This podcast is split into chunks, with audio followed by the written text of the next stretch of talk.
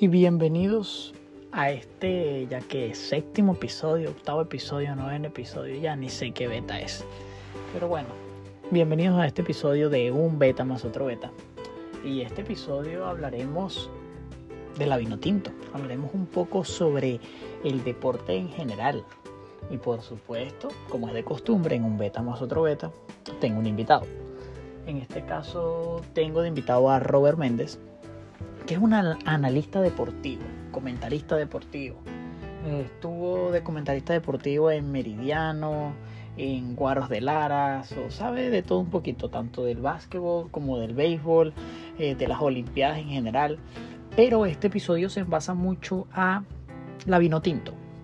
Eh, ¿Será que la vino tinto tiene todavía chance de haber perdido los dos primeros juegos de ir al Mundial de Qatar? ¿Será que sí? ¿Será que no? So, no quise yo hablar por hablar y quise traer de invitado a Robert.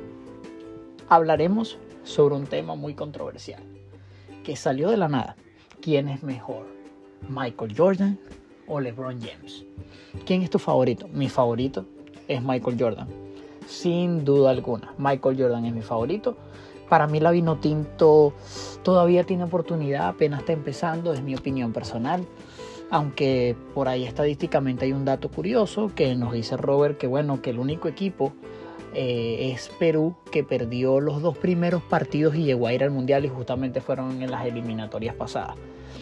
Vamos a ver si Venezuela puede ser el segundo equipo.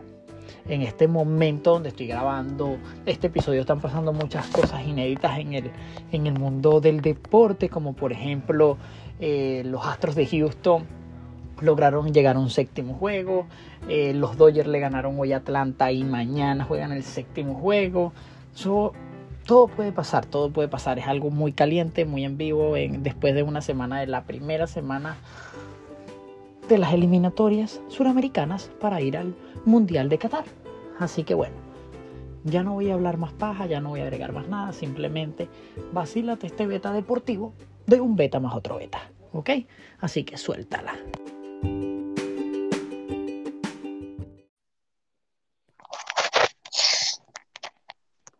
Buenas, buenas. Robert, ¿me escuchas? Excelente, te escucho, Brian. Qué bueno. Bueno, Robert, bienvenido a este episodio de Un Beta más otro Beta. De verdad, muchísimas gracias por aceptar la invitación en, en tan corto tiempo, porque no tuvimos tiempo de prepararnos. Dijimos, ¿sabes qué? La Vinotinto jugó esta semana. Yo tengo un primo que sabe de este tema y lo tengo que invitar al podcast, porque yo no quiero ponerme a hablar paja, pues yo quiero llevar a un invitado que sepa y que hable con base. Y me acordé de ti. de verdad, gracias, primo, por aceptar esta invitación. No, vale, es un placer, bueno, compartir y disfrutar un rato y más que todo también salir un poco más de la, de la rutina. Bueno, salir de la rutina con un dolor de cabeza para muchos, primordialmente. que es lo, que, lo que pasa que son seguidores de, de lo que es el, el, fútbol, más que todo el fútbol venezolano, que el fútbol venezolano se sufre en muchos aspectos, porque si te das cuenta, el fútbol venezolano solamente se sufre en la cancha, digamos, para, para poder ganar, sino que el fútbol venezolano se sufre desde, el inicio. Tal es el caso que tenemos años ya viviendo todas las cosas que enrumban la vino tinto y todavía estamos en el año 2020, vamos rumbo al mundial y estamos viviendo otras cosas, estamos volviendo a sufrir porque te das cuenta que tal es el caso que eh, Salomón no pudo venir, que el pasaje aéreo, que este tuvo que viajar hasta México y se devolvió después, luego, eh, luego se, se devolvió hasta Colombia y así sucesivamente otras cosas más que Soteldo perdió el vuelo fue porque estaba en una rumba, el otro eh, no pudo viajar y luego Estados Unidos, la mayor le hizo que lo soltó. Luego cuando ya había comenzado el juego de Colombia, así un montón de cosas. Venezuela no, no, no, no escapa de problemas que siempre nos afecta, que son las cosas externas. No sé si será algo, una falta de logística, o que el venezolano también tiene la mala costumbre de dejar todo para última hora y eso nos, nos, puede atacar también, pero primordialmente te comento que si nos siguen pasando cosas que, bueno, que, no, nos favorecen, que no nos favorecen para nada. Eso es correcto. Y aparte en lo deportivo, eh, la, lamentable porque en lo deportivo, creo, solamente te digo por creer, algo subjetivo.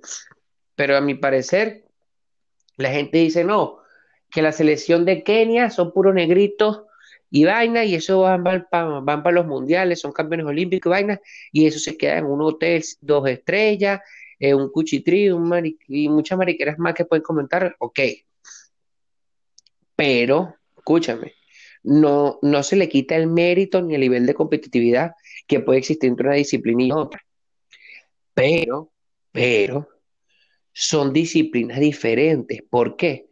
Una disciplina, ¿verdad? Que es eh, de una persona, tal es el caso como decir eh, atletismo, los corredores, un corredor que corre maratón y es campeón mundial y todo lo demás, es, una disciplina de una sola persona. ¿Ok? Mayormente todo el peso recae en esa misma persona. Claro, y más que todo el entrenador y todo lo demás que sea externo al éxito de esa persona, pero el éxito está en las manos y en los hombros de esa persona. Pero es muy diferente en un deporte de grupo como lo es el fútbol. ¿Por qué? Porque el nivel de competitividad es mayor. Tres jugadores que tengan un mismo nivel, a diferencia de otro, de otro equipo, hacen la diferencia, le ganan. Wow le gana, le gana. por más bueno que Y es lo que tú estás diciendo, tiene que ver mucho también la, la, calidad, podemos decirlo así, de, del jugador. Y, y, lo empezamos con un beta. Eso es un beta cuando, según Soteldo, parece que no, no llega a la concentración porque está rumbeando. A Salomón Rondón lo vemos que no puede viajar porque está en la otra parte del mundo, por allá en Asia. Eso, eso es un beta. Y fíjate, eh, te voy a interrumpir un poco y para, para darle eh, comienzo a este episodio del podcast, eh, yo hice una encuesta en la página del Instagram, ¿verdad? Y la página del Instagram, la encuesta fue una pregunta muy sencilla y fue, ¿Venezuela va a ir al Mundial de Qatar? Y simplemente las respuestas eran sí y no. Y el 92% de las personas que votaron fue que Venezuela no va al Mundial. Y apenas hemos llevado dos partidos, o sea, solo se jugaron dos partidos y, ella, la negatividad de, la persona, del venezolano, ya es que ya no vamos al mundial. ¿Cuál es tu opinión, Robert? ¿Cuál es tu opinión referente a esto? ¿Tú piensas que es muy temprano o ya tú piensas ya de una? ¿Sabes que Venezuela no va al mundial? En la referencia estadística, en los analistas, en el desarrollo deportivo y todo lo que engloba el tema de resultados cuantitativos, que son de números, Solamente una sola selección ha podido ir a un mundial luego de perder los dos primeros juegos eh, de eliminatoria y fue la selección de Perú en la eliminatoria pasada a Rusia 2018. Que la selección de Perú fue al mundial porque fue el repechaje también. Y, eso, y esto hay que comentarlo, y, yo sé que muchas personas me decir, dicho es loco, pero es que en, en, las eliminatorias sudamericanas, porque son las más difíciles? No son las más difíciles porque tenemos a los jugadores más, eh, digamos, los más arrechos de este lado del mundo. No, son las más difíciles porque ya Brasil está en el Mundial. Sin comenzar la eliminatoria, ya Brasil está inscrito en el Mundial. Ya, ya, ya son menos las posibilidades de ir al Mundial. Ya son menos los claro, Por supuesto. Son cuatro cupos y medio. Eso hay que. Venezuela tenía el chance de ir para, de ir para el Mundial en Brasil 2014 ¿Por qué? Porque ya Brasil estaba en el Mundial, ya, ahí sí te están dando los cupos completos. Ya Venezuela tenía el chance de ir para el Mundial, era en ese Mundial. Era el chance de, de, de como, como te digo, ponte que no fuimos a Rusia 2018, pero fuimos a Brasil. ¿Verdad? Iba a ser mejor en todo, porque podía ir, podían ir venezolanos más accesibles, íbamos al Mundial, teníamos más chances y también estábamos viviendo una buena época. ¿Por qué? Porque es la época que estamos viviendo ahorita. Es la época que en, la, en, las eliminatorias del 2014 estaba jovencito Salomón, estaba joven Rosales, Rincón está más joven, ¿entiendes? Lo que ahorita estamos viendo nosotros como los jóvenes talentos, en ese momento eran los jóvenes talentos, los que ya ahorita son, digamos, los, referentes en la los referentes de la selección, los capitanes, por decirlo así. Eso es correcto. Entonces, son dos cosas diferentes, son, mm, digamos, no son dos cosas diferentes, eh, disculpa, sino que son dos planteamientos iguales. Lo que pasa es que son otras personas diferentes y las personas logran el venezolano que por eso la gran mayoría estamos fuera de Venezuela, tiene memoria corta y el venezolano vuelve a caer el mismo error. Yo no digo el venezolano, sobre todo el latino.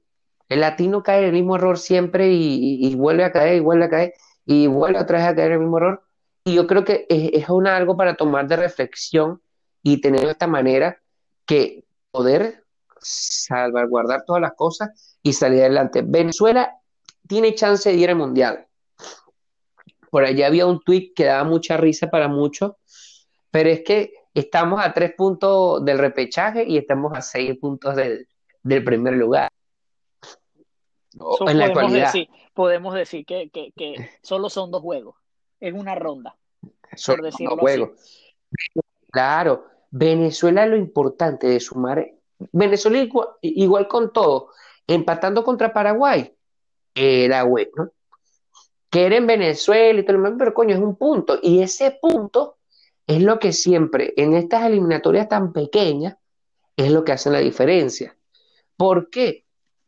Ya Venezuela ahora tiene que luchar con rivales directos. En la actualidad que tienen las eliminatorias, fíjate tú y ubícate en las eliminatorias de lo que tiene Venezuela. Brasil, para mí, es un amplio favorito para ya estar en Qatar 2022, en todos los aspectos. Te digo desde el aspecto económico el aspecto del campeonato y todo. Brasil este, es un equipo que vende, es un equipo, eh, muy buen equipo. Yo creo que eh, con todos los jugadores que tiene Brasil en, la actualidad, se sacan dos selecciones y todavía siguen siendo competitivos. Entonces, allí radica todo lo primordial, lo primordial radica allí en Brasil, más que todo en Brasil. Ya quedan tres cupos y medio. Argentina ha ido tambaleando, pero Argentina siempre ha estado ahí, en la llave.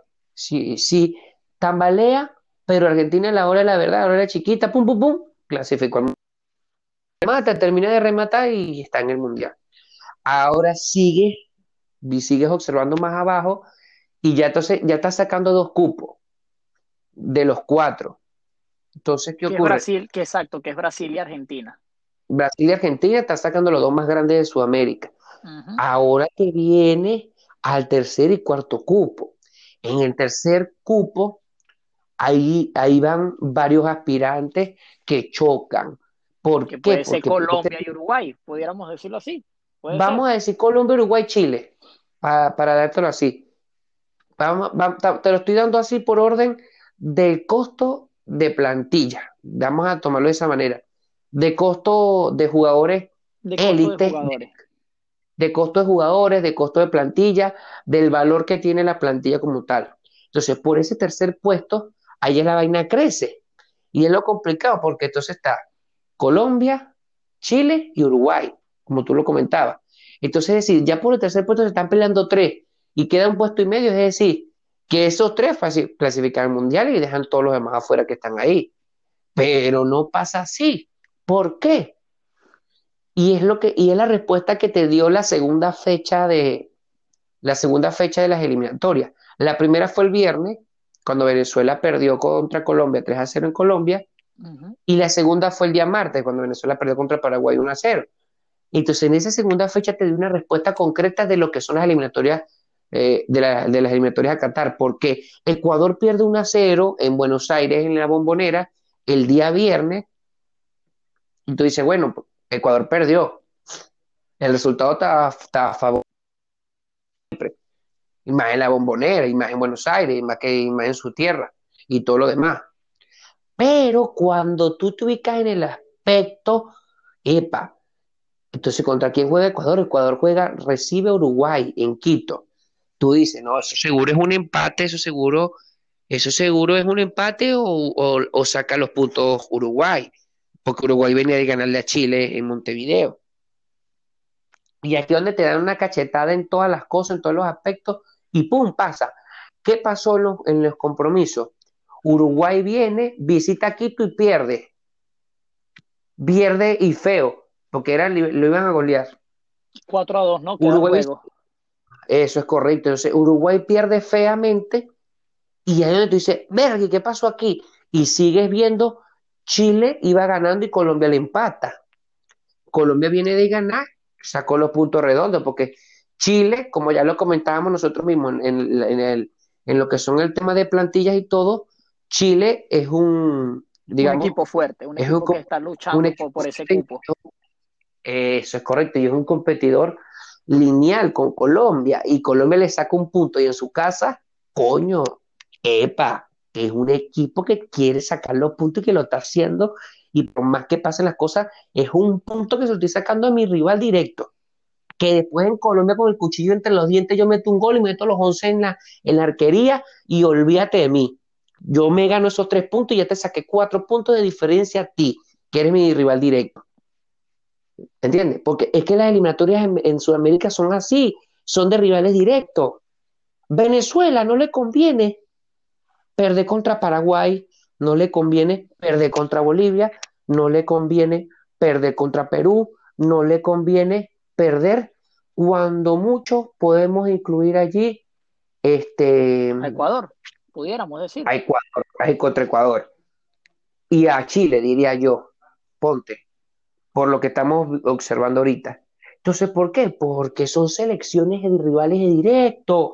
esos rivales directos son los que están pendientes siempre en lo que estadísticamente y por historia y por lo que te demuestra todo lo demás, hablando ya con base, estos rivales que te estoy yo nombrando ahorita son rivales que juegan repechaje, que juegan ese quinto, ese quinto puesto de la eliminatoria sudamericana, todos los mundiales, ¿verdad? Y van siempre al repechaje. ¿Y qué ocurre? Históricamente, por ser este tema de la eliminatoria de Sudamérica, siempre lo mandan a pelear con alguien de, de, de Oceanía. Y en la gran mayoría de los resultados hemos ganado nosotros. Entonces, ¿qué ocurre? Estos rivales que yo te estoy nombrando, tal es el caso Paraguay, Ecuador, Chile, eh, incluso vamos a incluir también ahí Bolivia, este, Perú y Venezuela, Venezuela está en ese rango, peleando el repechaje. Venezuela ni siquiera está en los primeros cuatro cupos, como estábamos hablando nosotros. Venezuela, podemos decir, podemos decir que realmente Venezuela tiene que luchar por la quinta posición de esta plaza suramericana. Claro, pero tú sabes, siendo honesto, siendo honesto y siendo cuerdo por la quinta posición. Pero, pero ¿por qué tenemos que luchar por la quinta posición? Porque en el momento que se revale cualquiera que vaya del segundo para abajo, ahí entramos nosotros, relajados. Si tú, el, eh, porque es que la eliminatoria no es de goles, la eliminatoria es de puntos. Y las personas tienen ese vaina en la cabeza que Brasil si te gana 5 a 0 y después empata, una, y después empata 1 a 1, Brasil perdió estos puntos. Equipo, equipo que le empate o le gane a Brasil en lo, en lo mejor de los casos, es equipo que no contaba con esos puntos. Sí, eh, ya, ya, es como podemos decir que, que, es un juego, entre comillas, perdido, por decirlo así. Esto. Y la gente no puede venir a decir que ahorita hay más competitividad, que tal, que lo esto. No, pero es que históricamente estamos hablando con una selección que es pentacampeona, que todos los jugadores, desde el número uno, que es el portero, hasta el número 23, en los 23 convocados, tanto los que están en el banco como los que están en el, que, que lanzan el 11 titular, todos son titulares en su equipo. Son jugadores en Europa. Claro. Entonces, y tenemos un, digamos, un mojón mental Bien, nosotros tenemos jugadores élite, Bariquera y todo lo demás. No vale, no tenemos jugadores élite. Que son jugadores buenos, sí. Que son jugadores con un aspecto táctico bueno, de lectura y de técnica y de táctica, sí, son buenos. Pero no son élite. Coño, un jugador élite no va a cabecear y no se va a pegar el balón en el brazo. Hay que ser, coño, hay que ser cuerdo. Y la gente dice, no, pero ¿qué vas a criticar tú? ¿Qué vas a criticar tú? Te voy a interrumpir un momento. Tenemos 17 minutos hablando, ¿verdad?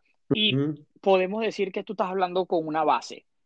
Para seguir hablando de esta base, la gente dirá, ¿quién es este loco? Porque como hace rato tú dijiste, ¿quién es este loco que está hablando? Capaz este no sabe lo que dice. Eh, este, está hablando, este está hablando por hablar. Y por eso me has dicho, te invité a ti. Por eso me has dicho, eh, eh, tuve la, la idea de invitarte. So, quiero que me cuentes un poquito por qué tú conoces tanto el tema deportivo? Explícanos un poquito tu historia, en unos dos, tres minutos, un poco tu historia en, el, en este mundo deportivo, para que la gente sepa un poquito quién eres. Hacer un review a la gente. Esto es fácil. Yo estudié comunicación social, aparte de estudiar comunicación social, este, soy amante de los deportes.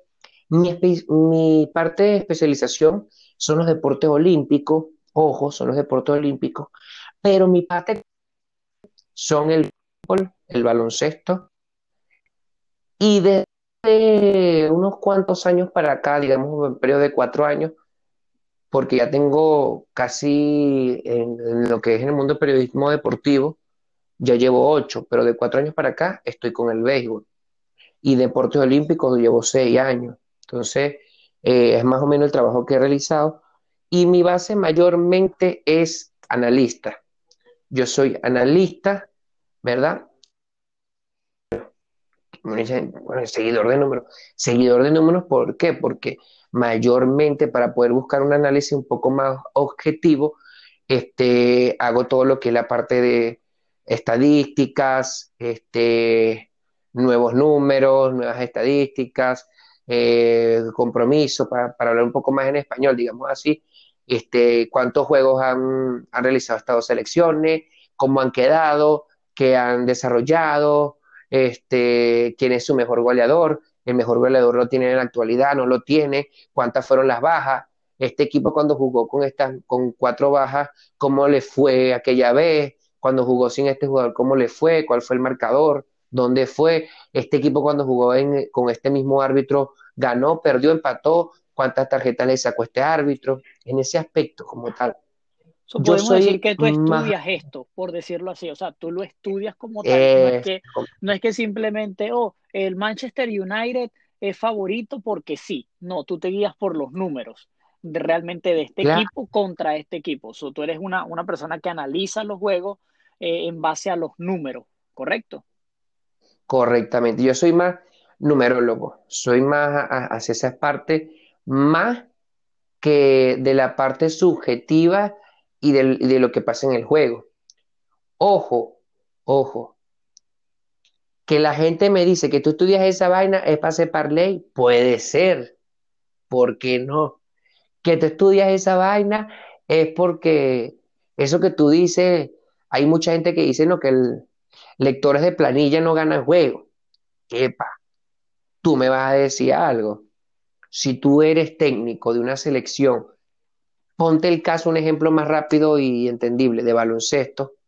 Si tú eres técnico de una selección de baloncesto y tú sabes que Néstor Colmenares es un jugador que te falla en un juego aproximadamente, le dan cinco faltas. De esas cinco faltas son diez tiros libres. Y el hombre nada más mete dos tiros libres. Coño, por más malo que tú digas que le soy lector de planilla, tú sabes que el carajo tiene nada más 20% de, de, la línea de tiros libres. Cuando lo normal un jugador de su posición, un point guard, tiene que ser 40-45%. Entonces, como tú dices que el carajo es bueno o malo? El carajo es malo de tiros libres. ¿Qué tienes que hacer tú como técnico? ayúdate a tu asistente técnico y, poner ese carajo a lanzar, vele la mecánica, qué está haciendo malo, le tiene miedo al aro, no tiene muy buena coordinación, no ve bien el aro, no, cuando se detiene la acción, como no es un jugador que, tiene mucha habilidad con las manos, le, hace falta mejor habilidad, el agarre con el balón, no lo está haciendo bien el empuje, la mecánica de lanzamiento. Son muchas cosas que influyen y esas las personas no lo ven. En ese aspecto más yo me influyo. Es mi, es mi carrera, yo comencé mayormente escribiendo juegos para el Deportivo Lara, en Barquisimeto, de donde soy oriundo. Luego pasé a Guaros de Lara, el equipo de baloncesto, en el circuito radial. Y mayormente lo que trataba era trabajar con las estadísticas. Hice el curso de FIBA y cuando hice FIBA, de FIBA, eh, es lo que yo estadísticas. Muchos dicen FIBA, eh, FIBA pero es FIBA Light que es eh, como decir jugada a jugada. Este, uno, ahí yo hice el curso y eso fue lo que más me involucró. Epa, esto es lo que de verdad genera. porque sin necesidad de tú comentar o salir en la televisión o salir en la radio, tú generas plata. ¿Por qué? Porque hay gente que te compra los datos y tú se los vendes y no tienes que estar en el sitio ni nada, tú le vendes los datos y ya te ganas tu plata. Y, vi que ahí estaba un chance, y, y, ahí vi un chance y bueno, me gustan más los deportes olímpicos porque soy seguidor de, las Olimpiadas de pequeño y también me uno a ese tema. Y bueno, ya de cuatro años para acá, bueno, estuve en Caracas también haciendo pasantía y laborando en Meridiano Televisión, antes de, todos los coñazos que le han metido en Meridiano Televisión, que ahorita, bueno, agarra, se no, no, la señal no pasa de Katia ni, ni, ni llega hasta, hasta, hasta Petare. Entonces, bueno, es bastante deprimente un poco. La vida es así, la vida es así. Entonces, bueno, poco a poco uno va aprendiendo, haciendo aquí. Estuve con el circuito, estuve con los tiburones en La Guaira, estuve trabajando para la Liga Venezolana de Béisbol Profesional. Un montón de cosas, un montón de chamba y todo en relación al número. Entonces. Ya saben, Robert no habla por hablar. Robert tiene mucha eh, eh, experiencia y, estudia los números, que creo que es algo muy importante e interesante, que es estudiar esto, estos números. So, fíjate, ya que estás hablando, eh, voy a entrar en controversia, quiero entrar en una controversia, ya que hablas de números y ahorita nombraste a un jugador de básquetbol. Voy a una controversia que creo que ha sido el boom principal en la selección venezolana. Soteldo. Ah, yo pensé que ibas a hablar de baloncesto. voy a... Yo pensé que ibas a hablar de baloncesto y vas a decir, es mejor? ¿LeBron James o yo? Bueno, fíjate, ¿sabes qué? Contéstame, contéstame esa pregunta, pues. Ya que tú mismo la hiciste, contéstamela. tú, tú mismo respóndeme. Hay un solo rey. Hay un solo rey. Y ese rey es Michael Jordan. Qué bueno, me gustó esa respuesta. Me gustó porque si no iba a cortar el podcast de una vez, ¿oíste? Menos mal que dijiste Michael Jordan. Porque si no te decía, bueno, este podcast se acabó no así. Vale. Imagínate. Pero es que Así, te voy a dar, eh, dame unos 30 unos 25 segundos rapidísimo. Tú digo, Michael Jordan desarrolló un tipo de baloncesto muy diferente a lo que hace LeBron James. LeBron James es un atleta nato, ciertamente es un hombre bueno en defensa, bueno asistiendo, bueno lanzando, bueno sobre el aro, todo lo demás que tú colocas en la estadística. Pero, pero, Michael Jordan es un hombre sangre fría. Michael Jordan es un hombre físico, es un hombre de golpe, de encuentro. Es un hombre que, que cuando yo iba en el suelo, cayendo en el suelo, bajo el aro, el hombre lanzaba igual la pelota, a pesar de que ya le habían pitado la falta y que ya la acción estaba muerta, el hombre lanzaba la pelota y el árbitro nada más por ver esa tan arrecha que el hombre ya estaba casi que en el suelo, pegando la cabeza al suelo y lanza todavía la pelota, metía la pelota y el árbitro le valía los puntos. La gente dice, no, que el árbitro le daba los puntos y eso la, la la rechera más grande que tenían siempre los equipos que, enfrentaban a Jordan. Pero tú sabes lo que es un carajo que vaya cayendo el suelo, al suelo, y que igual te lance la pelota y te la clave. Y son carajos que miden dos metros. Porque no eso, eso no, estamos en Latinoamérica que los jugadores promedio es de 1,85 a 1,98, 1,95. Es la NBA, es la NBA, que el jugador promedio es de 1,98 a 2,10 metros ¿Entiendes? Son vainas arrechas. Y la gente no puede comparar eso. Y por eso ¿Cuántas veces Michael Jordan... que LeBron llora, ¿no? Dicen, es que LeBron llora mucho, LeBron lo tocan y lloran. Hay muchas muchas cosas de eso. Lo más probable es, esa es una gran diferencia a lo que tú te refieres ahorita entre Jordan y, LeBron. Que viene LeBron y LeBron le das una falta medio, lo tocas y está chillando. Menos Jordan capaz era más, más físico, te hacía, como dices tú, la canasta, se tiraba al piso, no le importaban los coñazos. Jordan, Jordan no estaba pendiente de la falta. Jordan no era un hombre que buscaba la falta. Jordan terminaba de concretar la jugada. Era un hombre tan competitivo y creo que muchos también lo vieron con los, si no han visto todavía lo que era parte del, hay varios reportajes de él, antes del documental. Eso es correcto. Que tú te puedes ubicar que el tipo le detenía la jugada y el hombre igual a la pelota, a pesar de que ya todo estaba apagado, que ya el árbitro pidió la pelota, dicho que todavía terminaba la jugada. Era tan competitivo. Suerte. Coño, si, si la jugada hubiese terminado para ver cómo termina y lanzaba la pelota. Bueno, tuvimos, tuvimos un pequeño problema técnico, pero bueno, igual, igual volvemos y no, y no vamos a perder el, el rumbo. Claro, claro, estamos hablando de lo que era Michael Jordan y LeBron James. Bueno, entonces. estábamos hablando de lo arrecho, vamos a hacerlo mejor. De, lo, arrecho que es, que es Michael Jordan y de lo no arrecho que es LeBron James.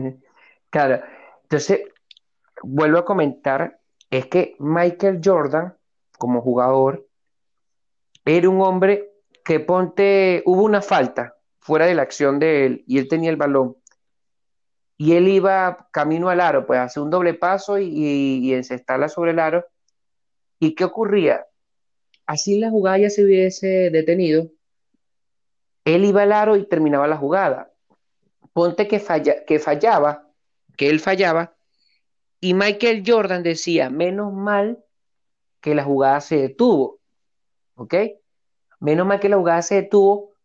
¿Por qué? Porque fallé la sexta. ¿Y qué ocurría si Michael Jordan seguía la jugada a pesar de que ya habían detenido todo?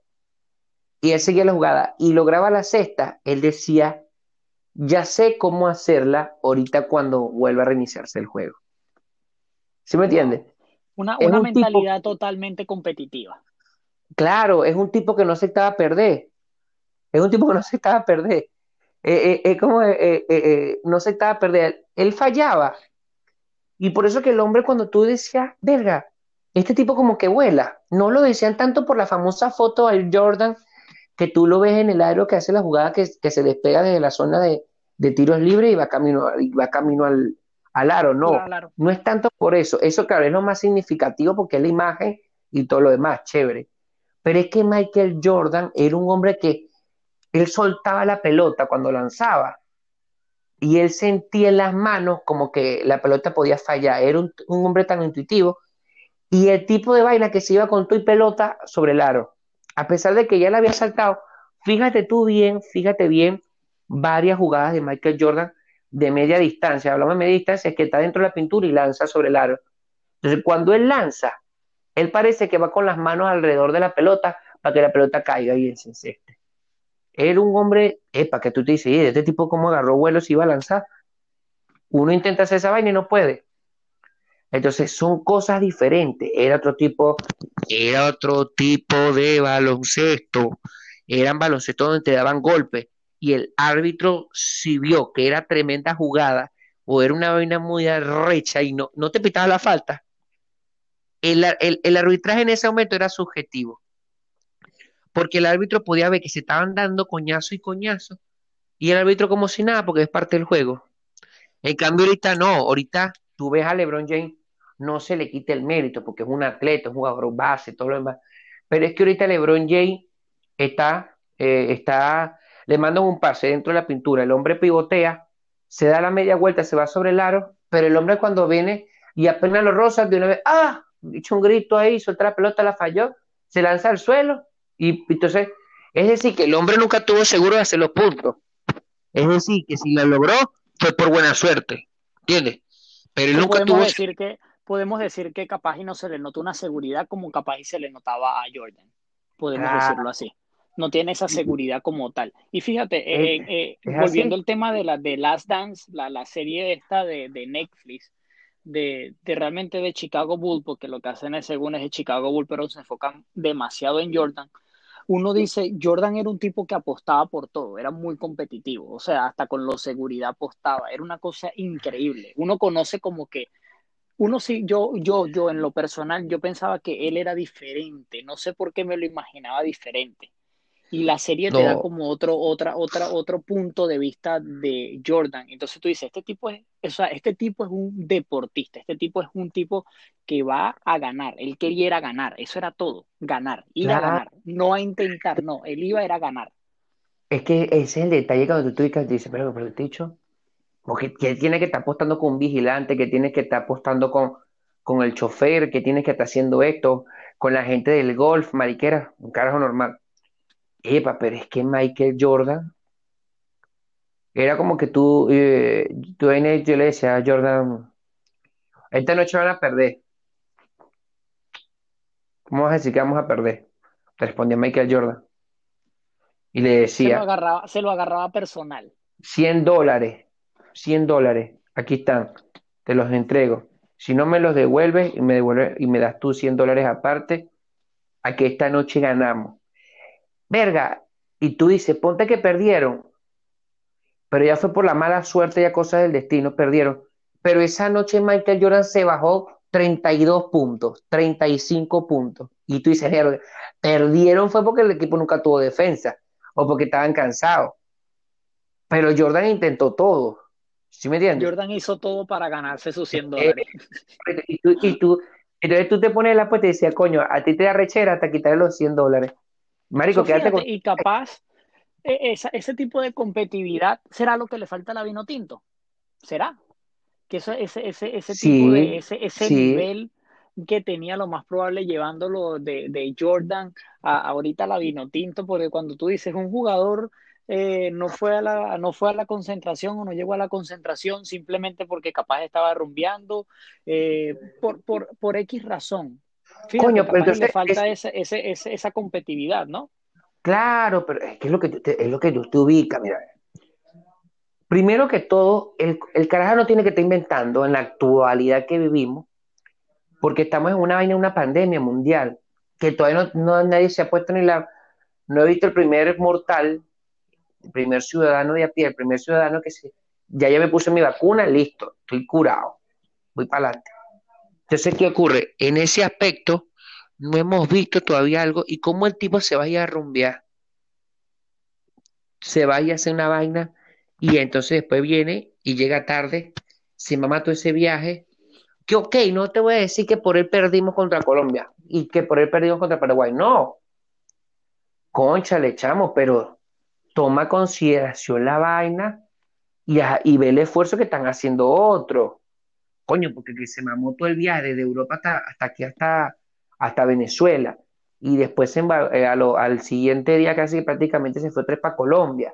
Viene cansado, extenuado. Eh, hubo jugadores que, que apenas conocieron a Peseiro fue ese día. Mucho gusto. Yo soy Robert Méndez. Mucho gusto, yo soy Peseiro. José Peseiro. ¿Sí me entiendes? Verga. Y listo. Entonces, tú no puedes, tampoco le puedes echar la culpa al, al- al técnico como tal, no porque en el contexto que vivimos, el técnico más nuevo, más nuevo y sin trabajo alguno es Peseiro. ¿Por qué? Pero es que todo es un contexto que va más allá de lo deportivo. Aparte de la pandemia, Venezuela es tan sala que el, que el presidente de la federación se murió, weón, y quedó sin plata. El tipo no dejó ningún firmante, ninguna vaina, no puede mover la plata.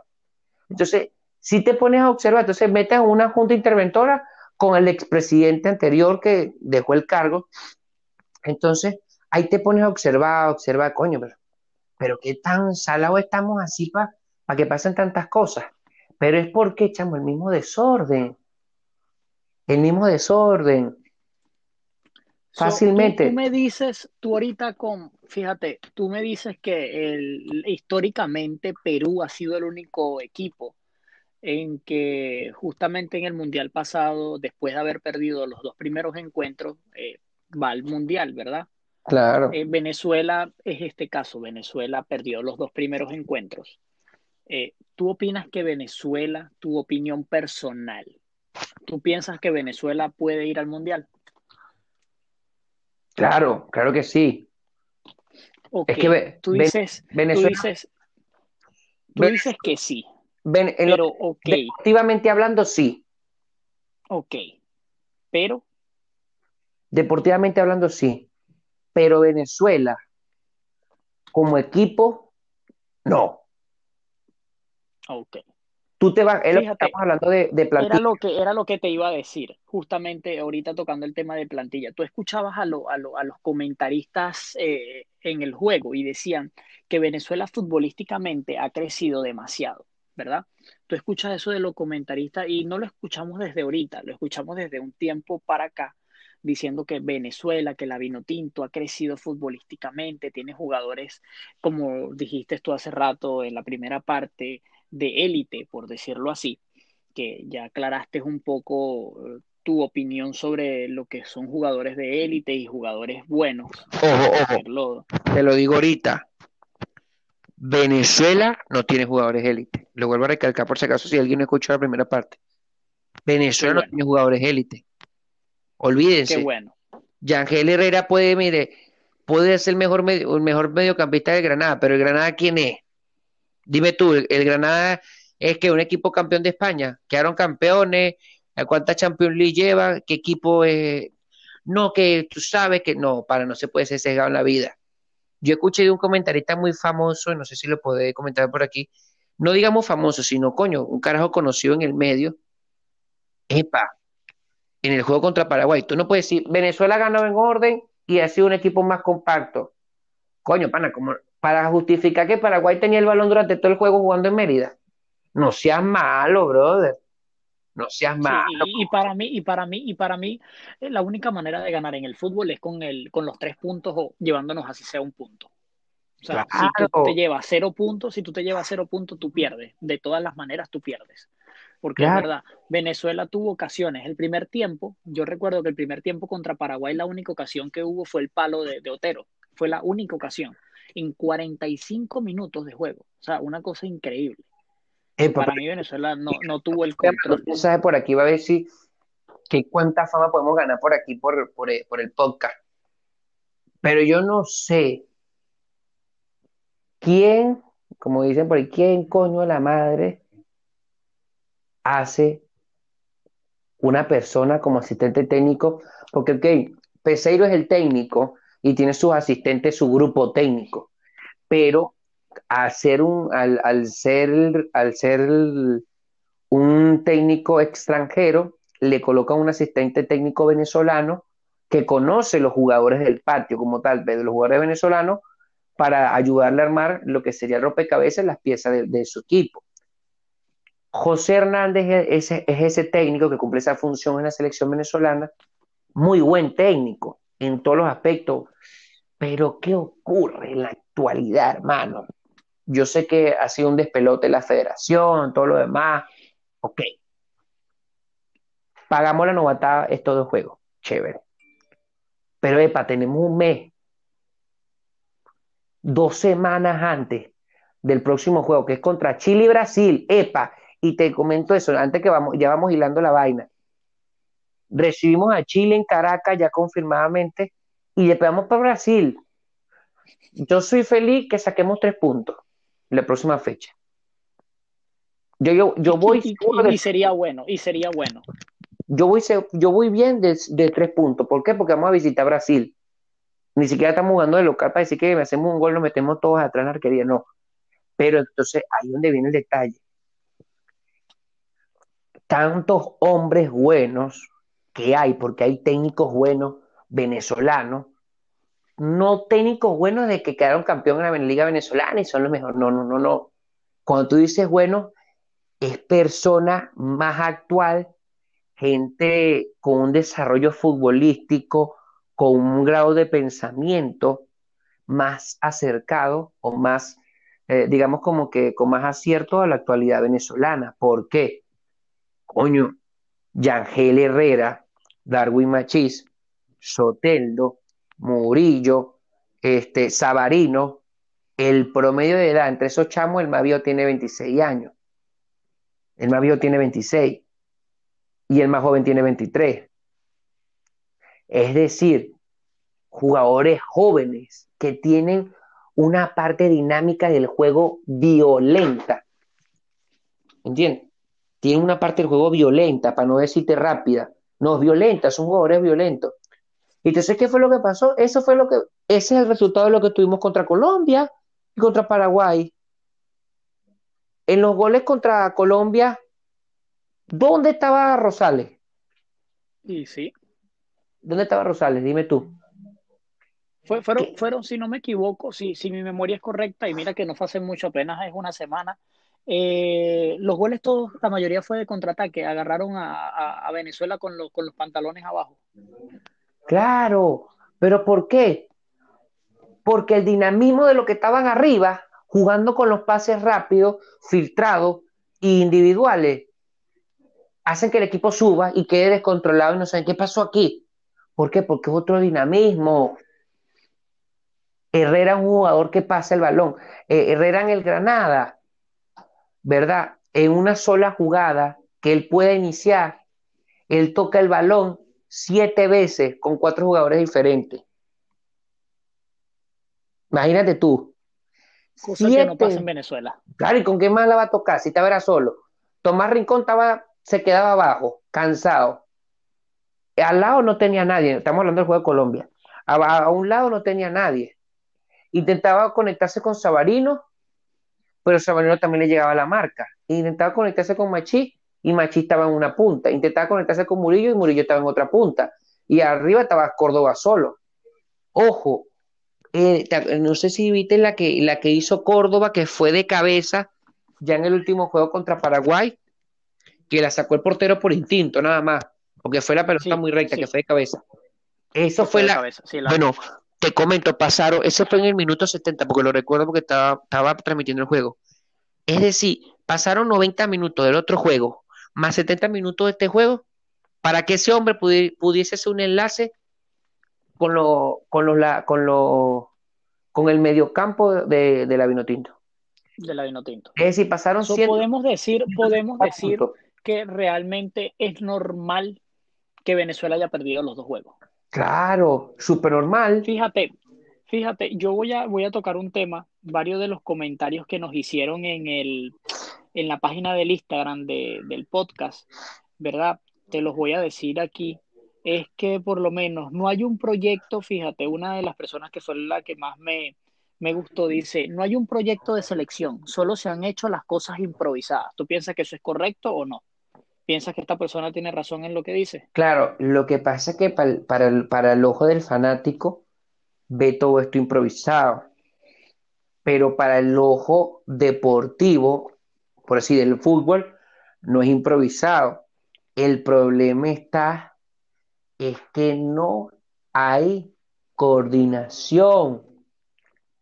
Me explico, cuando no hay coordinación es porque no hay una base. Cuando no hay una base es porque no hay un desarrollo. Y ahí es donde vamos a detenernos una gran parte, pero de coñazo, vamos a frenarnos en toda la paja que hemos hablado todos estos minutos. Y tú me decís, coño, pero ¿cómo es esto? Base, desarrollo, coordinación. ¿Qué tiene que ver esa mariquera con esa vaina? Me vas a decir tú así, claro, pero es que vamos a detenernos y observar un poco. Te voy a preguntar yo a ti, ¿cuál es el estilo de juego de la selección venezolana? Eh, para mí, ahorita, ahorita. No, no, de siempre. Yo diría... Dame un estilo de, estilo de juego de la selección venezolana. Vamos a hablar desde Richard Páez para acá. Coño, la verdad yo creo que eh, lo único que han hecho es lanzar el balón arriba, a veces en el gol toma este rondón, ¿no? para mí es la, para mí es la única manera que es la única manera que han hecho ellos intentar hacer el gol. Ajá. O tiro libre. Ajá, ya me Esto, balón parado. Acércate de, de, las dos, acércate una y una y una por la mitad. Y te voy a decir cuál es. Ajá. No, dame el, este, pregunté el estilo de juego. Ahora te voy a preguntar la siguiente. ¿Cuál es el plan de desarrollo de la Vinotinto? Dime tú, ¿qué plan de desarrollo ves ahorita? ¿O qué has visto tú? Que tú me digas a mí, mira, de los 12 meses del año, este, hacen campamento con tantos chamos. Yo creo, yo, yo diría que no hay ninguno, ¿no? Ninguno, ninguno. Y no hay ninguna hora de coordinación. Dime tú qué coordinación hay o qué coordinación puede haber de que tengamos un talento sub-20 que pueda tener un gran nivel y que lo podamos meter ahorita en la Vinotinto para que ya tenga rodaje. Mucho menos, ¿no? Ninguno. Mucho menos. Ninguno. Ninguno, ninguno. Si te pones a ver ninguno, porque Ahora ubícate ahorita, ubícate en este contexto. Eh, la gente dice, no, que son unos carajitos, una pero ya Soteldo fue sub-20 en el sub-17, en el 2017. Herrera también, Córdoba también, es decir, hace tres años. Hace tres años, brother. Y tres años en el fútbol son tres temporadas. tres temporadas en Europa o en el fútbol extranjero es experiencia. Son tres años. Sí, podemos ver como en un año, en un simple año, un futbolista cambia. O sea, e, es como cualquier deporte. Podemos ver la diferencia de, del año de novato al, a después al año de experiencia. Y aquí es donde vengo. Fíjate, tú estabas hablando hace rato del director técnico y una de las personas dejó un comentario que no tenemos director técnico. Y la mayoría de los comentarios antes del venezolano hincha, por decirlo así, era como que tenemos que contratar a un director técnico extranjero, un director técnico extranjero, un director técnico extranjero. Y ahora que tenemos según un director técnico extranjero, por decirlo así de esa manera, la gente todo lo, lo, lo atacan. ¿Tú piensas que hicieron bien en traer un director técnico extranjero? Claro que sí, por supuesto. Tú, eres que, tú, eres, tú eres fanático de los Leones, ¿va? Sí. Dime tú. Sí. ¿Qué pasaba cuando... Leones del Caracas, cocodrilos de... Leones del Caracas, los cocodrilos y el mejor equipo del fútbol venezolano, el Caracas Fútbol Club. Bueno, para darte un ejemplo este, así corto. ¿Qué ocurre cuando los leones pierden? ¿Qué pasa con los leones cuando estaba Jesús Guzmán, José Castillo y todos los demás? ¿Qué pasaba? Coño, ¿qué pasaba? Coño, mi memoria es mala, Robert. Coño, ¿qué pasaba? El, país se iba abajo, ¿no? Porque se iba el mejor equipo de Venezuela, mi No, no, pero después que, que las piezas no empezaron a servir. Coño, se traía un nuevo técnico, ¿no? Un nuevo manager. O los botaban para el carajo, se traían a los carajitos, ¿no? No vale. El, el, eh, el, lo que es la parte de los compinches, de los compinches. Ah, bueno, yo Uy, el amiguismo, el amiguismo. Eso mismo. Entonces, ¿qué ocurre? Coño, ya había una etapa de que Leone tuvo las finales tres años consecutivos, pero ya después, epa, ya vienen los otros equipos. Si tú sigues con los mismos carajos siempre, los mismos carajos siempre, de bola que no vas a tener. Entonces, quisieron hacer cambios, pero dejaban a los mismos malos. Coño, entonces pasaba algo así como mucha gente, bueno, de los que saben de béisbol, conocerán, porque un gran ejemplo fue eh, en Cardenales de Lara, no porque sea yo de Lara, no hay nada, no, no, no, pero es un ejemplo referente para, para, para la Liga Venezolana, es cuando pasaba que, fíjate este, este contexto, Luis Ojo es compadre de Robert Pérez, ¿sabe quiénes son más? Luis Ojo y Robert Pérez. Por supuesto. Ok. ¿Y sabes quién es Giovanni Carrara, no? Sí, correcto. Bueno, ¿qué ocurrió? Que hubo un momento que Luis Ojo era manager y era jugador de Cardenales. Y entonces, ¿qué ocurría? Coño, venía Luis Ojo y metía a Robert Pérez. Y venía al otro juego y venía para el cerrador Giovanni Carrara, le metían los tablazos, la vaina, el compinche, la vaina. ¡Epa! Coño, chamo. Y tú vas a seguir metiendo el carajo y vas a seguir metiendo el carajo. Y eso Podemos decirlo así, que era como la partida, como la partida del barrio. Yo te voy a pedir a ti porque eres mi amigo. Eso es correcto. Y eso es lo que pasa en Venezuela. En Venezuela, yo, eh, y, para, hablar, para darte un ejemplo, tú eres mi primo y yo trabajo en un ministerio, que no vamos a lo político. Y yo sé que tú eres mi primo, coño, yo te digo, marico, haz la cola y después pasa para acá, que yo te ayudo. No, vente para acá, vente para acá conmigo, vente para acá, pégate aquí conmigo, tú entiendes, entiendes, eso es así, y así pasa en todo, en el deporte es así, y así va con la vinotinta, así va con todo lo demás. Entonces, te pones a ubicar ahorita, el jefe de logística de la vinotinto actualmente es Fernando Añor, Añor, que es un exfutbolista, es decir, un carajo que se comió la verde, pero súper verde, porque cuando fue con la vino tinto, cuando estuvo, fue en los años 80, cuando el tinto no existía. Que, con, que él vivía era pura publicidad, ni siquiera vivía de él. No tenía ni siquiera plata por parte gubernamental. Entonces, ¿qué ocurre? Pasa todo este desastre.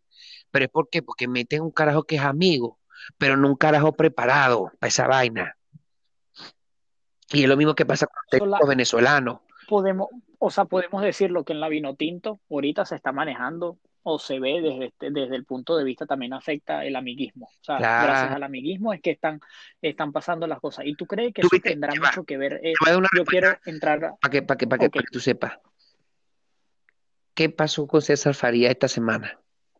el día, un día antes de... Eh, coño, tuvo, sí, sí leí que tuvo un problema, lo están demandando porque hizo que los jugadores firmaran un contrato, ¿no? Algo así, que, estaban obligados a ir, algo así. Que firmaran con una agencia que él trabaja para que, lo, para que pueda ser manager y puedan jugar con la selección boliviana. Dime tú. y tú. él quería llevar, o sea, podemos decirlo así, él quiso aplicar allá en Bolivia como algo que se pudiera aplicar en Venezuela. No. Disimulada. Que, se, que se pudiera aplicar, no. Que se aplicó. Que se aplica. Que se aplicó. Ese hombre, por llevar las eliminatorias a Puerto La Cruz, ya él tenía su transferencia de unos miles de dólares en la cuenta. Tú pensabas que eso era porque eran bonitas y porque es chévere. Puerto La Cruz la gente, es caliente y la vamos a ganar allá en Puerto La Cruz, Argentina, y vamos a hacer juego de España. No. El técnico es el que decide dónde va la selección. Porque para él lo más conveniente, para, porque es lo que él condiciona, decir que aquí vamos a, preparar esta vaina y para, para meter eso desgraciado en un horno, un ejemplo.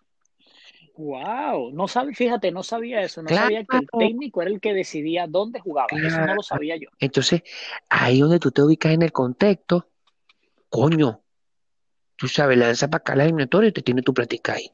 Este, métete jugador ahí, y eso pasó con Rafael Dudamel, y el coño madre hablando paja en, la cadena Caracol, un equipo sin estructura, un equipo, coño marico, pero tú estabas trabajando hace cuántos meses, en diciembre, donde estabas trabajando tú, huevón? Entonces no dejarte nada tampoco, porque ponte, un técnico se va en un equipo de fútbol, pero que a la estructura, porque quedan los jugadores, que se va el técnico, marico. Entonces tú no... Lo que pasó en Colombia, lo que pasa en Colombia. Ah, entonces, sí me, sí me capta. Entonces tú, tú mismo te estás autocriticando, que, queriendo criticar lo demás y señalar lo demás. Pero marico, tú eres el jefe de esa vaina. ¿Entiendes? Sí, prácticamente podemos decir, o sea, e, él se está lavando las manos y bueno, aprovecho que ya se salió del paquete, por decirlo Pero él fue el que dejó ese desastre, entonces, ¿qué es lo que hacía? ¿Por qué Dudamel siempre con ese huevo metió Peñaranda, Peñaranda, el otro, este? ¿Por qué? Porque tenía su comisión, es vitrina, lo ve cualquier equipo y vaina, coño. ¿Quién no ve las eliminatorias sudamericanas? Un Venezuela-Brasil, meten a Peñaranda, Peñaranda le hace un túnel a un carajo, un túnel a un carajo, ya son 5 millones. ¿Cuánto le pasan a Dudamel por meter el carajo, aunque sea unos 10 minutos, los últimos 10 minutos en el juego contra Brasil, así Venezuela haya perdido? Coño, recibe sus 300 mil euros porque lo metió y ahí fue donde lo vieron. Y ahí fue donde llamaron. Donde lo vieron. Entiende. Y es que este es un negocio. Y entonces, ¿qué ocurre? Sí o sí tenemos que meter un carajo extranjero. Que si viene ese negocio de una vez lo van a detectar y fuera de aquí. Porque entonces es más que, más que buscar. Viéndolo, viéndolo de ese punto de vista, es excelente tener un, extranjero. Claro, es que el extranjero no es tanto porque estamos buscando, tú sabes, el amor y el cariño diferente, una estrategia con una mejor estrategia deportiva. No, es porque necesitamos limpiar toda esa vaina, chamo. Entonces, ¿qué ocurre? Eso va a existir en Venezuela y existe. Y eso no lo sabe. la gente piensa que todo es deportivo que todo es porque ganamos, que todo es porque perdemos, y no, no, no, no, no se caen a pasiones y con amor, es un, esos amores de telenovela y nada, no vale. La gente tiene un muy mal concepto de eso. La gente está muy equivocada. Robert, ya que estamos hablando de un tema de controversia, quiero entrar en una controversia con un jugador, Soteldo. ¿Verdad? Para mí Soteldo tenía que estar, para mí o no para mí. Yo esperaba ver a Soteldo en el once inicial de Venezuela contra Paraguay, como lo esperaba todo el mundo. No, no. Soteldo hoy por hoy, Soteldo hoy por hoy es el jugador, el mejor jugador que tiene Venezuela. Ok. Soteldo es el mejor jugador de Venezuela. Jugador. Jugador pase goles. Jugador malo para defender. Y cuando jugamos en selecciones, y no en clubes, en selecciones, tenemos que meter gol y defender. Defender. ¿Qué pasó? ¿Cómo metieron el gol? ¿El Paraguay cómo nos metió el gol? ¿Quién lo venía marcando? Por la defensa. Eh, coño, él mismo, ¿no? Ah, Ahorita que estoy viendo. No lo había visto de esa manera, fíjate. y tú vas a meter un loco que, que, que el bicho cuando Sí, porque claro, se lleva a los cinco defensas y tú crees que un coño eres, después que se llevó los cinco defensas, se va a querer devolver otra vez para la cancha, otra vez para el otro lado corriendo. Por más que ame la vino tinto y todo el físico, ¿tú crees que le va a dar? So, una pregunta, Robert. So, tú dirías un ejemplo. Tú te quedas con Otero en vez de Soteldo. Claro, porque Otero, eh, Otero. O sea, tú piensas entonces que el cambio estuvo malo. No, el, el, no, no, no, no. Es que es un contexto muy diferente porque ahí lo que planteó, lo que planteó Peseiro, Peseiro cambió, estuvo cambiando pieza por pieza para intentar ya la brecha que había. Lo que pasa es que son, cuando son cambios pieza por pieza, es porque tú observas que un jugador te dio, un, te dio como, te cumplió con un trabajo y con ese trabajo que te dio ese jugador, por ahí vas a aprovechar, la, como decir, el hueco que abrió, tú ahora vas a meter a este otro en esa misma posición para terminar de romper esa vaina y, y, y terminar de abrir ese hueco lo más profundo posible. ¿Sí me entiendes? Wow. Eh, eh, Correcto. eh, es esa cuando tú. So, fíjate, yo no había visto, me, me, me acabas ahorita de dar una, una, un punto de vista totalmente diferente con lo que me acabas de decir de Soteldo. Si tú te pones a ver las páginas de la selección de Venezuela en el Instagram, en las redes sociales, todo el mundo era criticando por qué no ponían a Soteldo. Y capaz es como tú dices, ven un jugador que se lleva cuatro o cinco defensas, pero no ven un jugador que no defiende. Claro, pero es que Soteldo nunca va. Soteldo, para alguien que sabe de fútbol, meten a Soteldo de, de 11 titular y digo, este hecho un loco. Este hecho un loco. wow. Claro que sí. Y es que la gente. So, tú piensas, tú piensas que Soteldo o, ahorita en el hoy en el hoy no debería de ser el, el- estar en el once titular de Venezuela. Soteldo no es titular. Soteldo no es titular. Tú piensas, ahora yo voy a entrar con otra intriga eh, y, y- y voy a hablar con otro, con una, con otro punto. Córdoba y Aristigueta, ¿con quién te quedas? Si no tienes a Rondón, por supuesto. Córdoba, por supuesto.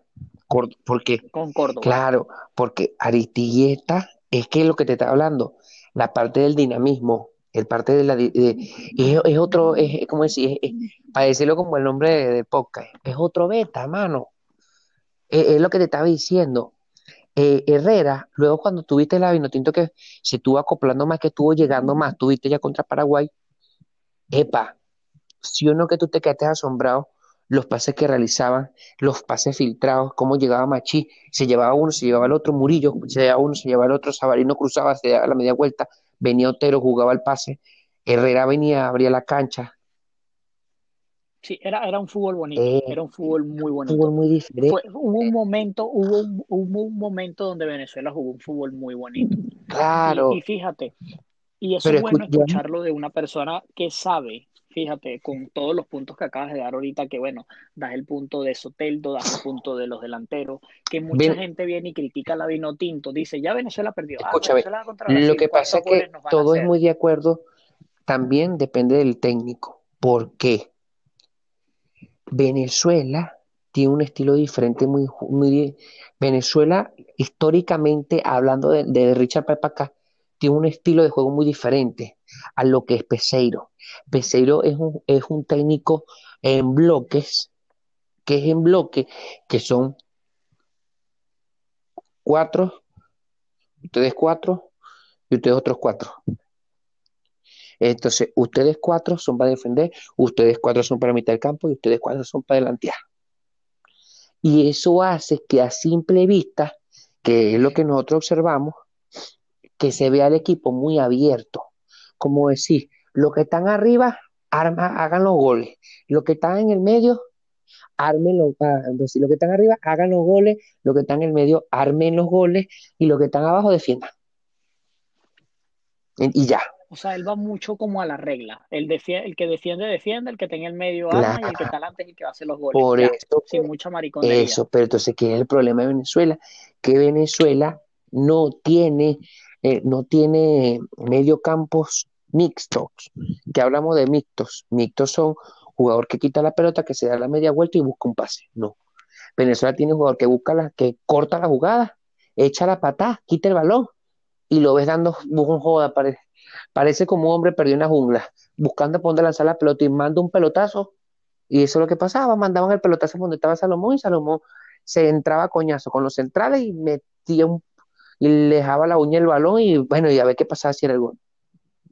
Eso es lo que jugaba Venezuela. Y es así, y, y, es así, por eso te decía, cuando jugaban al pase largo, al pase largo y Salomón Rondón a matarse, como le decían, el gladiador, creo que era porque lo que hacía era entrarse a coñazo contra todas las defensas. Y si no, era un lechazo, un tiro libre. Pero ¿qué pasó ahorita? Porque ahorita nos cuesta sacar un partido. ¿Dónde está Arango? Sentado en su casa. ¿Dónde está Rey? Sentado en su casa. Es lo que nos queda es Otero. ¿Y no lo meten? No me jodas, chicos. ¿Y qué vas a meter a cobrar? ¿A qué, ¿A qué vas a meter a cobrar un tiro libre? si no tenemos más gente. A, Rondón. Y Rondón se queda allá en, en Asia. No vale, Rondón no es cobrador de tiro libre. Ese bicho lo que es un loco también. Yo recuerdo un día, yo recuerdo un día ver a Salomón Rondón eh, haciendo unos tiros libres. Yo recuerdo. Sí. Dos tiros libres, ya, ya no estaba Arango. Y yo me acuerdo que los pateó él. O sea, yo me quedé sorprendido. Claro, es que lo va a poder hacer por jerarquía. Pero es como que, ¿entiendes? No, no, no vale. No vale. Y hay jugadores jóvenes que tienen mejor pierna que todos los que están ahí, menos que Otelo. Daniel Sayomo Daniel Sayomo queda desterrado casi de todas las elecciones, es por la jugada que le hace Caracas Fútbol Club, que tú sabes lo que pasó, no sé si sabías que Sayomo, este, él, él se va a España a un equipo que no, eh, que legalmente te FIFA no es un equipo profesional, se va a media temporada, ¿y qué sucede? Y después viene se va a la segunda división de España. ¿Qué ocurre? Tú dices, coño, pero ahí, entonces no le veo el chiste esto. Claro, llegó gratis. Llegó gratis. Sin precio, sin costo, exacto. Llegó gratis. Y entonces, ¿qué ocurre? Cuando le van a cobrar, como el que compra la ficha es un, equipo, es un equi, el que compra la ficha es un equipo que no es 100% profesional, no tiene que pagar el tema que es lo que nosotros, como decir, de lo que mayormente vienen los equipos en Sudamérica, que es el costo por el que es el costo por, la transferencia, por el, por, por, la transferencia, ¿no? Claro, no, por, por derechos de, por derechos de, digamos, de, ¿cómo te digo? Los derechos que tiene por haber creado el, futbolista. Wow. ¿Entiendes? Y automáticamente queda fuera de la, de la, o sea, desterrado de la vino tinto. Claro, queda desterrado porque si tú te desapareces de, este, este, tema aquí, de Venezuela, olvídate, nadie te va a llamar. Pero ese, es tremendo chamo y es tremendo talento. Que puede ser que de aquí a un año te esté en la vino tinto, sí. Pero ¿qué ocurre? Entonces, hablamos del medio campo. Para mí, el problema está en Venezuela es lateral izquierdo, medio campo, más nada. Del resto más nada. ¿Por qué? Lateral izquierdo, Rosales, súper incómodo. Rosales ya no sirve para lateral izquierdo. ¿Por qué no sirve? Porque ya ahorita, de alrededor de un año, de hace año y medio para acá, dos años, se ha vuelto muy violento. A ti te hacen una contra y le, pasó a Rosales. Rosales nunca se vio en, el foco de la cámara atrás, ni siquiera corriendo. Ni cerca. Ni cerca. Porque cuando Cuadrado se entró la pelota del primer gol, quiso Colombia que nos hiciera la eliminatoria, se entró tranquilo y Chancellor viendo el juego en VIP. Como le pasó. Sí, sí, increíble. Zapata por un lado. Que, Chancellor, Chancellor fue, fue, fue, fue, fue el, el, jugador estrella de la Vinotinto, de verdad que. Que dijo el que hizo un carajo. A huevoneado. Decimos en Venezuela. Y sí. Claro, pero es que no es culpa de él. Esa vaina no es culpa de él. Y tú vas a decir, sí, claro, pero ¿por qué no es culpa de él? No. ¿Por qué? Porque no hay una organización. No hay una organización en qué sentido. Coño, y el lateral que hace, y el lateral que está detrás de Chancellor, ¿a dónde estaba viendo? Para que le dijera que estaba el jugador detrás de él. Para que estaba el jugador. No hubo una comunicación de equipo. cuando no hay una comunicación de equipo, entonces el equipo no sirve. No, exactamente. Eso tienes toda. So, Robert, para terminar este episodio de un beta más otro beta, ¿verdad? So, ¿Tu opinión es que Venezuela clasifica al Mundial de Qatar? Yo me arriesgo y digo que sí. Venezuela, Venezuela clasifica si, si, si, se, si se soluciona lo deportivo. Hablamos de lo deportivo, es que si empezamos ya a, a crear un, un lateral izquierdo y, ve- y ver quién acompaña a Herrera y a Rincón en el mediocampo. ¿Por qué? Porque cuando, ¿qué ocurre? Rincón, sí o sí, Rincón va a que, va- es el hombre de corte, el de defensa. Y Herrera es el hombre que va a empezar a crear la pelota. Pero ¿qué ocurre? ¿Y quién le ayuda a Herrera? ¿A quién le pasa la pelota mientras tanto que Herrera se está dando la media vuelta para buscar un espacio? ¿A quién le pasa la pelota? Sabarino no va a poder bajar ayudarlo. Otero tampoco. ¿Por qué? Porque son jugadores que van un poco más rápido. Alguien lo tiene que ayudar. Probó Peseiro ahorita con Cáceres. Normal. Tiene que buscar otro jugador, sí. ¿Qué tenemos? ¿Qué opciones tenemos? Tenemos a Bernardo Manzano, que es un jugador que está en Colombia. Tenemos a Moreno, Junior Moreno, que está en la Major League Soccer. Y tenemos al Brujo Martínez, que no lo, no lo pudimos estrenar ahorita, que llegó tarde a la convocatoria, pero son los jugadores que tenemos para poder apoyar en ese, en ese medio campo. Y de resto, en ese medio campo. olvídate. Miguel Navarro es el único hombre de pierna izquierda que tenemos en la Major League Soccer, que no es una gran liga ni nada, pero es un jugador que viene con otro tipo de mentalidad, que es un jugador más defensivo que ofensivo, sí, pero si el hombre es zurdo, no va a tener problema de, de darle la pelota con la zurda, ni nada. No va a tener problema Eso de bueno. salir corriendo y va. Entonces, sí o sí, Venezuela tiene casi un mes para poder trabajar con un hombre por la parte izquierda. Ojalá Peseiro pueda hacerlo, si no va a volver otra vez con, con la bota puesta y vuelve a poner Rosales. Pero, pero So, Venezuela juega, Venezuela juega en diciembre, correcto. no, en noviembre.